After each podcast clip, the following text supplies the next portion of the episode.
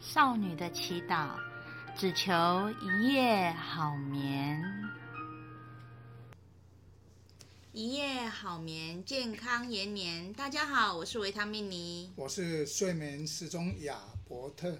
前几天呐、啊，我的朋友紧急打电话给我，跟我求救。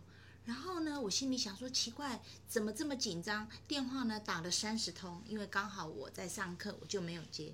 当我接到他的电话的时候呢，他很紧张地告诉我说：“怎么办？怎么办？维他命你，我啊，爸爸本来是头上只有长一颗小痘痘，像水痘一样，像呃青春痘一样。”怎么会现在整个脸，包括眼睛都肿得像乒乓球？那他就问我说怎么办？然后呢，他爸爸呢又跑到了宫庙，所谓的那宫的斩灰爪，然后呢就把所有黑黑色、绿色的药膏通通敷在他的头上面，他就好紧张，他就问我说：“请问一下，这个带状疱疹呢是这个样子的吗？”所以呢，为了解决我同学的问题，在这里我就特别请教。我们睡眠时钟亚伯特医学博士，什么是带状疱疹？带状疱疹就是皮蛇，是皮爪吗？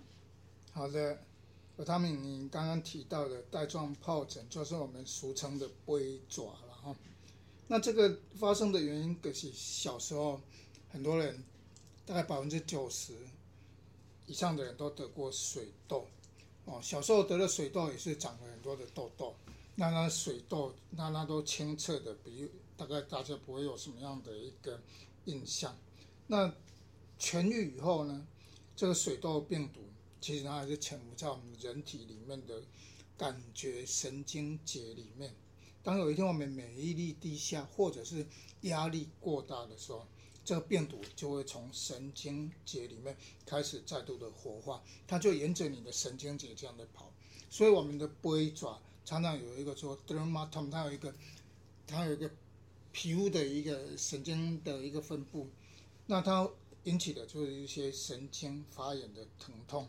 那它的特征常常会沿着这个神经成一个带状的分布。不过呢，古时候的人也跟我们讲，以东北在爪背中，我们全身把它包起来。确实，因为我们的神经节不太会，我们的神经不太会跨过对岸去，都是以。中间为分界线，就跟我们像跟中国大陆一样，以台湾海峡为分界线。但如果说刚刚有提到的，你的龟爪长在头上面，当然就要担心会不会跑进视神经。我们的三叉神经有一个视神经，它会影响到视力。当然，如果它更严重，表示你的免疫力真的不好的时候，有些甚至会有带状疱疹的一个呃 encephalopathy 就是。脑炎发生了哈，那一般的人来讲，大部分都是红疹、水泡、神经痛的不舒服的感觉，大概会发生个二到四个星期。不过有少部分的人痛会痛半年以上，哦，也蛮痛的。哇，那这个带，那请问一下，这个带状疱疹，人家说啊，常常说，哎呀，怎么办？乡下老人都会说，我这个带状疱疹啊，这样皮抓啊，生一脸哈，啊，我得再见了啦，我得背来背阿能啊啦，是这样子吗？呃，这个皮抓确实我们可以用民俗疗法斩皮抓吗？好，这民俗疗法我倒是不太清楚，不过我们基本上带状疱疹如果长在几个重要的部分部位，我们刚刚讲的，包括眼眼睛这个部分。就要担心它会眼让眼睛会容易有视力变差的时候，就可能必须要积极的用药，甚至要用打针的，哦，那不然一般来讲，我们用口服的药物也可以。那早期也有皮肤科就用涂抹的，涂抹的当然没有来吃的好，那吃的没有打针的来的好了哈。不过现在甚至现在有所谓先预防性的，所谓的我们现在的疫苗，微爪的疫苗。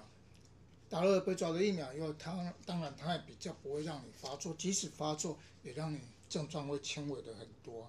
嗯，所以那个疱疹呢，就像小痘痘一样，一颗的，然后里面有水。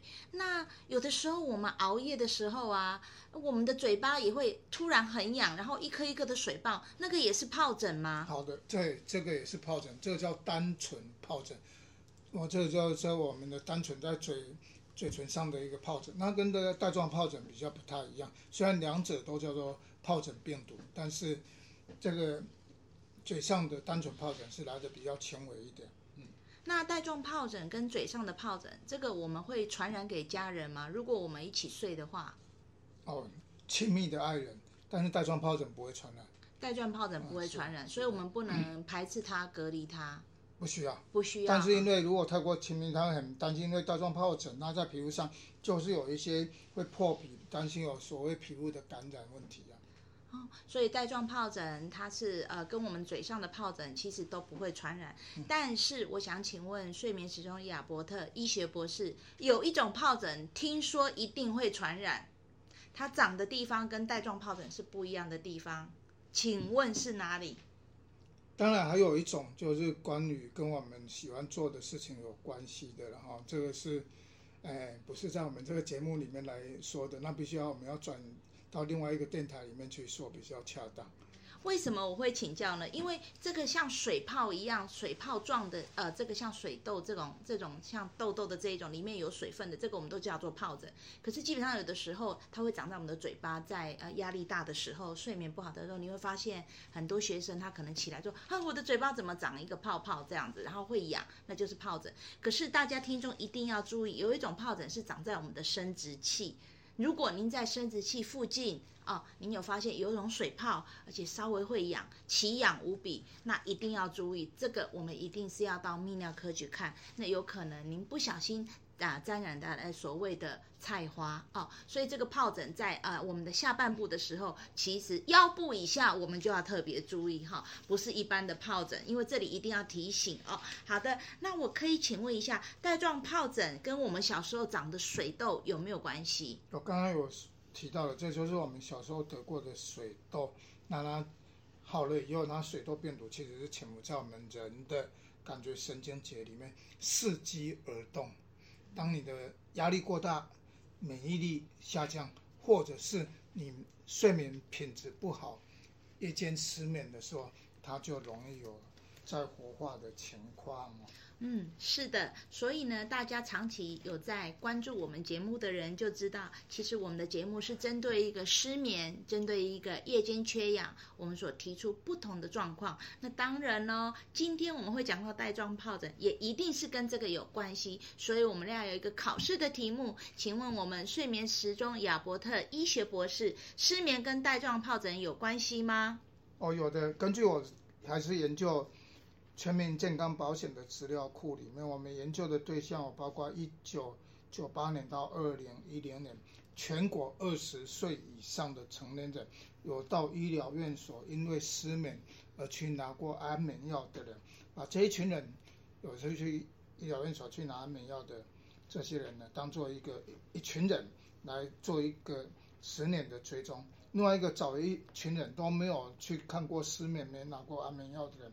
我们有用四比一的配对，所以我们发现呢，有失眠的人比起没有失眠的人，他会多出了二十三 percent 的机会会得到带状疱疹。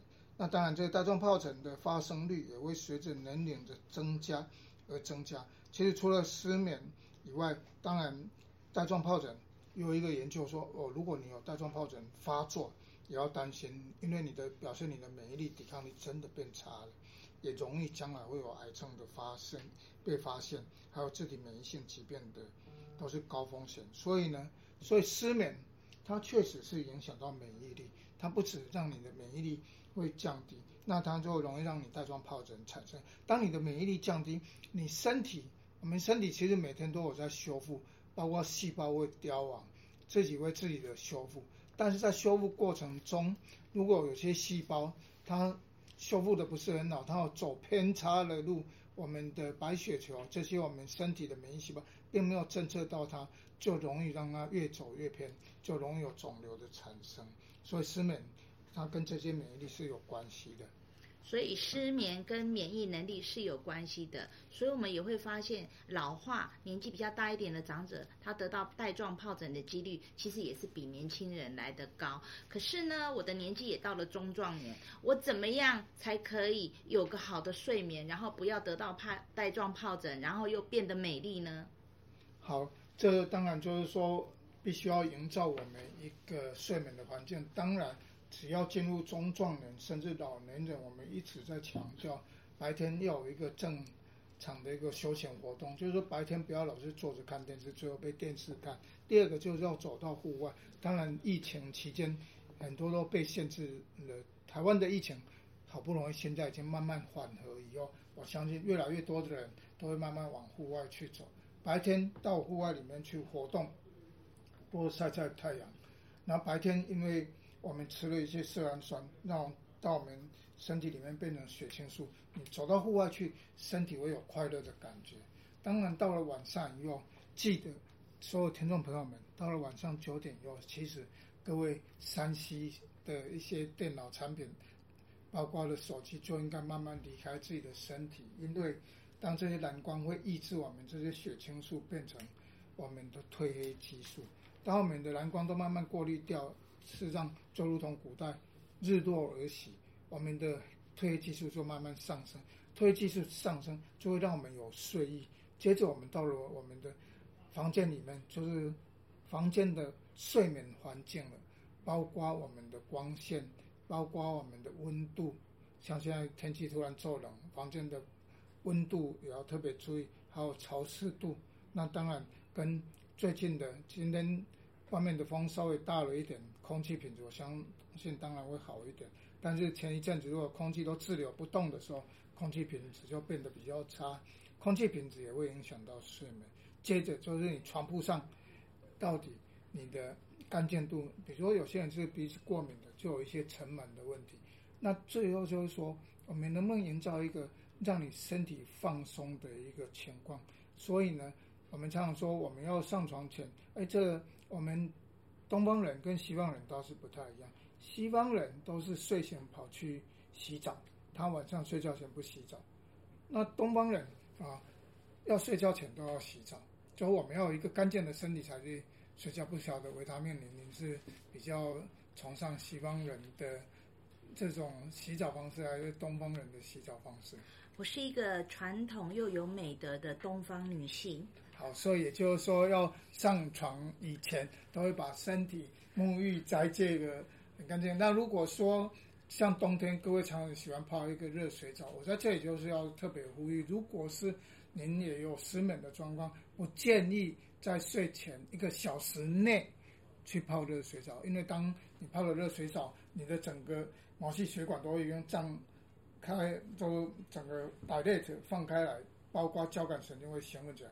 不容易让你让交感神经放松，所以反而因为建议应该睡前一个钟头以前来做一个好的一个温水热水的一个泡浴，让你整个放松肌肉放松，然后在这一个睡前的这一个钟头，你就可以调试自己房间的一些光线，还有听一些柔和的音乐，让自己的副交感神经慢慢的上来，交感神经慢慢的压抑下去。嗯，所以呢，各位听众，今天的节目就是要告诉我们大家，好好的睡觉，提高我们夜间的含含氧量，就会增加我们的免疫能力，让我们变得健康又美丽哦。一夜好眠，健康延年。